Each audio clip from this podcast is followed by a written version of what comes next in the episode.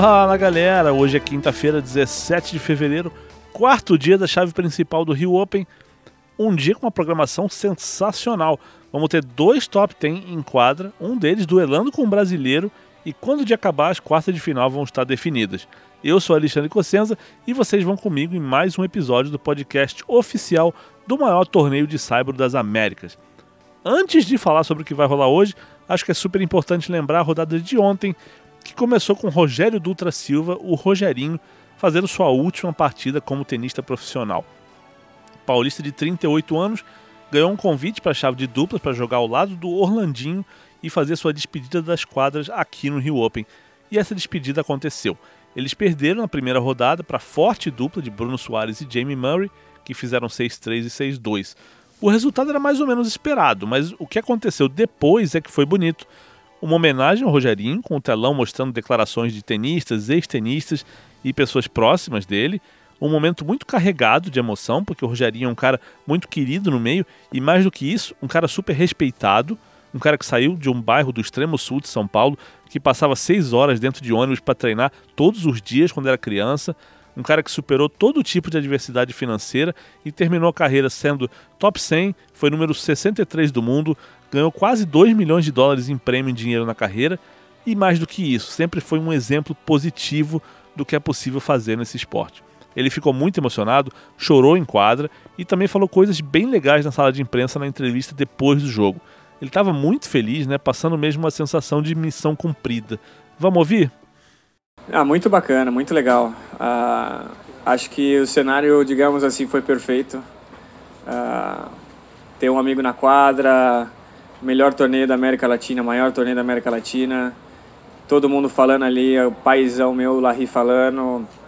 Um cara que ah, deu um, foi um divisor de águas na minha carreira, como eu costumo falar, tanto como amigo como técnico em tudo tem minha, meus familiares ali, então foi, passou um filme na cabeça, foi, foi difícil, não conseguia parar de, de me emocionar, não, foi muito bacana.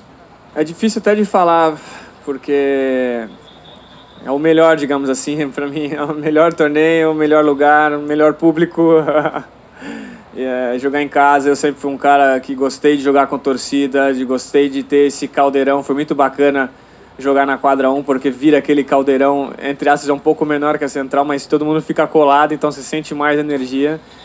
Então foi muito legal, foi muito, muito bacana, desfrutei cada momento, desde quando eu cheguei, da parte de treinamento, uh, do dia a dia, de estar ali com os amigos de volta, sabendo que ia ser, sabe, uma última vez como jogador. Então aproveitei cada, cada segundo, então foi muito legal. O jogador é competidor. Quando a gente entra na quadra, troca o chip ali. Eu não estava, sinceramente, pensando uh, em aposentadoria, se ia ter homenagem, se não ia ter homenagem. Uh, eu percebi mesmo no último ponto que eu já vi que minha família ficou ali do lado. Eu falei, cara, vai ter alguma coisa ali. Então ali eu já comecei a ficar um pouco emocionado. Ainda ganhamos aquele último ponto, penúltimo ponto. Depois acabou uh, finalizando o jogo. Mas a sensação foi muito boa, me senti muito bem desde o dia que eu cheguei treinando aqui. As condições para mim, sempre gostei muito de jogar aqui, sempre me, me identifiquei muito com as quadras, bola, torcida, igual eu falei. Então eu senti, a gente começou jogando bem, sensação boa. Mas aí você vê também por que, que os caras estão lá tanto tempo, por que, que tem tanto Grand Slam. Depois eles começaram com o volume de jogo muito maior.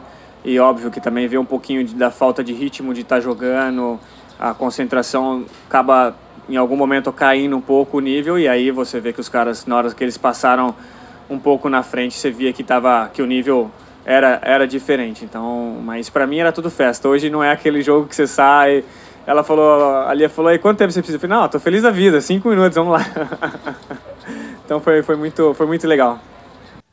E outra coisa muito interessante que o Rogerinho revelou é que em algum momento ele pensa em se tornar treinador Hoje ele está morando na Califórnia, nos Estados Unidos, e está no processo de levar a família para morar definitivamente lá, mas ele deixou essa pista aí, dizendo que em algum momento pode assumir essa função aqui no Brasil. Eu ainda quero, não nesse primeiro momento, uh, hoje eu estou morando fora do Brasil, mas ainda tenho, uh, tenho essa vontade de voltar para o Brasil em algum tempo, não sei quanto tempo ainda, e tentar passar para a molecada todas as experiências uh, que eu tive as coisas boas, coisas ruins, acertos, erros, Uh, eu, eu acho que eu, de alguma forma eu posso ajudar bastante essa molecada e eu quero, quero também tentar marcar, uh, como eu marquei como jogador, também como treinador e tentar, quem sabe, ajudar de alguma forma. No primeiro momento agora é fazer algumas outras coisas, deixar a cabeça relaxar um pouquinho, mas daqui a pouco, sim, no futuro próximo, penso em trabalhar como treinador e, e ajudar essa molecada.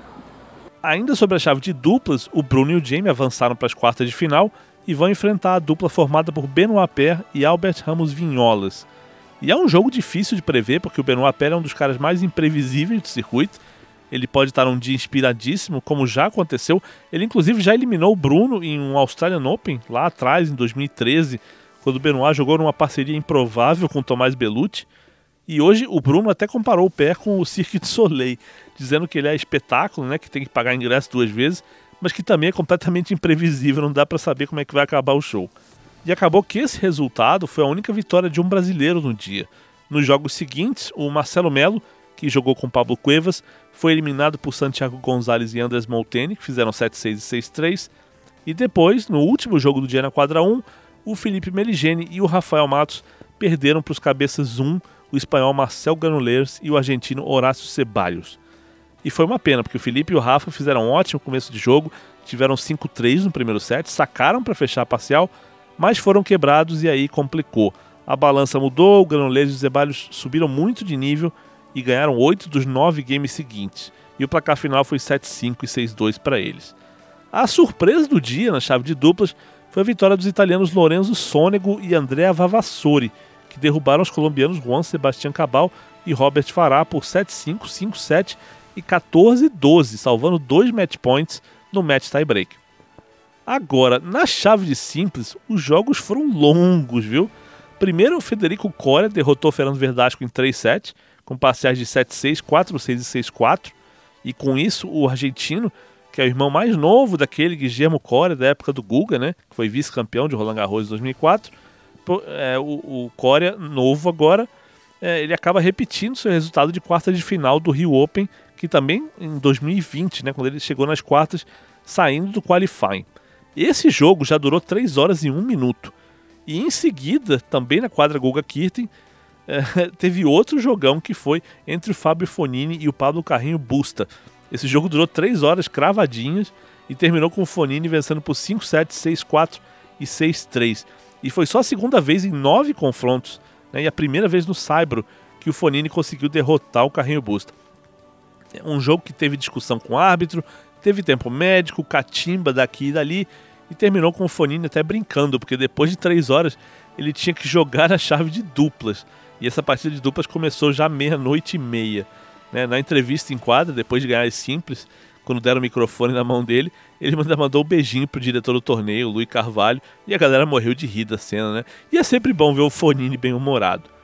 E isso só atrapalhou um pouco o trabalho da imprensa, porque por conta dessas partidas, né, ele acabou não fazendo aquela entrevistinha na zona mista. E para compensar, ele mandou uma declaração em áudio falando sobre a partida. Vamos ouvir?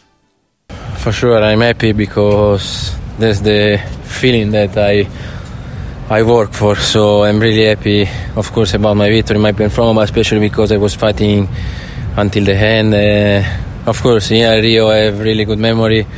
Uh, I mean, this South American swing I have uh, always been my favorite place to be. So I'm really happy to be again in quarterfinal here in Rio, and yeah, extremely happy. Ele disse que ficou muito feliz, até pela sensação de que teve que trabalhar muito por essa vitória e também feliz pela atuação. Falou que tem boas memórias do Rio e que essa sequência sul-americana de torneios no Saibro, que tem Córdoba, Buenos Aires, Rio e Santiago, sempre foi a época favorita dele. E o Fonini disse que ficou muito feliz por estar nas quartas de final de novo no Rio. Fonini é um barato, né? Porque hoje ele fala que adora jogar na América do Sul, mas já aconteceu mais de uma vez de ele ser eliminado, até aqui mesmo no Rio de Janeiro, e aí ele chega lá na zona mista, fala com os jornalistas que não sabe se vai voltar no ano que vem, que, que tá chateado e tal. Mas a verdade é que ele continua voltando e continua jogando bem, né? E agora ele vai enfrentar o Corea nas quartas de final. E é justo imaginar que ele tem uma chance boa de chegar na semi aqui no Rio Open.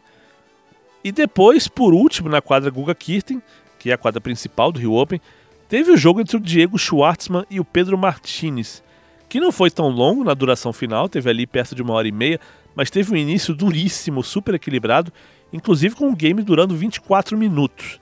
A partida terminou com a vitória do Schwartzman por 6-1 e 6-1, e parece até que foi fácil olhando assim, né? Mas o jogo teve essa uma hora e meia de duração e o primeiro set durou 58 minutos. E foi divertido ver o Schwartzman depois do jogo, porque ele chegou super bem humorado, isso já era, já era uma hora da manhã, né? Quando ele chegou super bem humorado na zona mista para falar é, sobre a partida e sobre esse segundo game, né? E, e, falou sobre o horário da partida também, né? Já que ele entrou na quadra já depois de, das 11, era mais ou menos 11 e meia. Vamos ouvir? Fue duro, fue un día muy largo. Otra vez dije, puta, me gusta jugar último turno, pero la verdad que arrancaron 11 y media de la noche. Eh, no sé si me gustaba tanto, pero cinco minutos antes de entrar me acordé que 12 de la noche, algo así, entré contra Anderson, no sé si te acordás, el día de lluvia en el Arturage. Y dije, jugué un huevo, así que dije, quizás hoy repito. Eh, soy claramente una persona de tarde-noche o noche y bueno, hoy, hoy quedó a la vista, pero bueno, eh, va a estar difícil dormirme hoy. Eh, me parece que voy directo al desayuno. Fue durísimo, me divertí mucho con la gente, levanté los brazos, 25 minutos. Creo que los dos jugamos un game espectacular, puntos buenísimos. Y nada, se dio así, veníamos de dos partidos de más de tres horas, primero dos games 35 minutos, pero bueno, eh, é o que passa às vezes eh, quando jogas de noite em um lugar lento. Ele falou que gosta de fazer o último jogo do dia, né? Mas que entrar em quadras às 11h30 da noite ele já não gostava tanto. Mas aí, faltando 5 minutos para o começo do jogo, ele lembrou que já jogou num horário assim no US Open contra o Kevin Anderson. E ele ganhou essa partida em 3 sets, jogando bem. E ele pensou que talvez fizesse o mesmo hoje. E acabou que aconteceu, né? É, o Schwartzman disse que claramente é uma pessoa de tarde e de noite e que isso né, ficou evidente hoje. Ele ainda brincou dizendo que ia ser difícil dormir e que talvez ficasse acordado direto até o café da manhã, que no hotel começa às 6. Mas sobre o segundo game ele falou que foi duríssimo, mas acabou se divertindo muito com o público e, e que os dois, né, tanto ele quanto o Martini, jogaram no nível espetacular, como ele fala, né, com pontos muito bonitos e que depois de esperar duas partidas de mais de três horas na quadra central, né, os dois primeiros games duraram 35 minutos, mas que isso acontece às vezes, né, quando se joga é, de noite em um lugar com condições lentas de jogo, que é o caso do Rio, com muita umidade e no nível do mar, e à noite o jogo fica ainda mais lento, né? Então, realmente, o, o Rio Open não é por acaso que tem tantas partidas longas e todo ano tem sempre um dia que a gente entra pela madrugada. E o Schwartzman agora vai para as quartas de final e enfrentar o Pablo Andurra, jogo que deve acontecer na sexta-feira, junto com as outras três quartas de final. Vamos para a programação de hoje, então? A coisa vai pegar fogo nessa quinta-feira, porque a quadra Guga Kirten tem, primeiro, Casper Ruud, número 8 do mundo, estreando nas oitavas de final contra o argentino Francisco Cerúndulo, um cara super sólido, osso duríssimo de roer. Esse jogo começa às 16h30. Depois, às 19 já na sessão noturna, tem mais uma partida do Carlos Alcaraz, que vai jogar contra o argentino Federico Del Bonis. E logo em seguida, o último jogo, o duelo mais esperado do torneio desde terça-feira, Thiago Monteiro, número 1 do Brasil, contra Matteo Berretini, número 6 do mundo, cabeça de chave 1 do Rio Open. Ou seja, só tem jogão hoje. E para quem vem ao jockey antes de, de, ver as partidas, né, também dá para ver os jogadores treinando. E ali é até mais fácil conseguir uma selfie, um autógrafo, alguma coisa assim, né? E vou dizer para vocês agora o melhor lugar para fazer isso hoje. A boa é ficar na beira da quadra 6 a partir das 18 horas, porque é ali que o Berretini vai fazer o aquecimento para enfrentar o Thiago Monteiro pouco depois. Hoje, excepcionalmente, não é um dia tão bom para Tietá, porque tem muitos jogadores que vão treinar na quadra central no comecinho da tarde, quando os portões ainda não estão abertos para o público.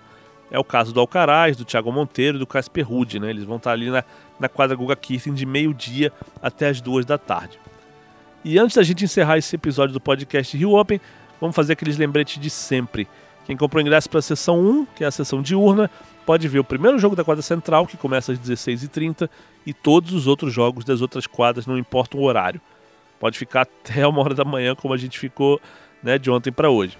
Quem comprou ingresso para a sessão 2, que é a sessão noturna, vai poder ver todos os jogos que começam não antes das 19 horas, na quadra central, e todas as outras partidas nas outras quadras, inclusive as que começam é, antes. Né? Você pode entrar no complexo a partir das 15, que é quando abrem os portões para todo mundo. Aviso sobre vacinação, que é super importante, gente. O Rio Open é um evento fechado em ambiente controlado e só vai poder entrar quem apresentar o comprovante de esquema vacinal completo. E essa exigência vale para espectadores, funcionários e tenistas. Não tem tenista no torneio sem estar vacinado. Além disso, sobre o uso de máscara, ela é obrigatória em ambientes fechados e recomendada em ambientes abertos. Para terminar, o pedido que eu faço sempre para todo mundo é ficar ligado nas redes sociais do Rio Open, Twitter, Facebook, Instagram e, claro, o podcast. É, sigam o torneio, marquem os sininhos, assim vocês recebem todas as notificações dos nossos posts, das nossas atualizações. Assim vocês ficam sabendo na hora o que está acontecendo dentro e fora das quadras. Se está chovendo, se está sol, é, quem está ganhando, quem está perdendo, quem está treinando onde. Você fica por dentro de tudo acompanhando as nossas redes e esse podcast. Eu sou Alexandre Cossenza e volto amanhã de manhã com um resumo do que rolou nessa quinta-feira, entrevistas com os tenistas, onde pegar autógrafo e todo tipo de informação relacionada ao Rio Open, o maior torneio de saibro das Américas. Até lá e um abraço.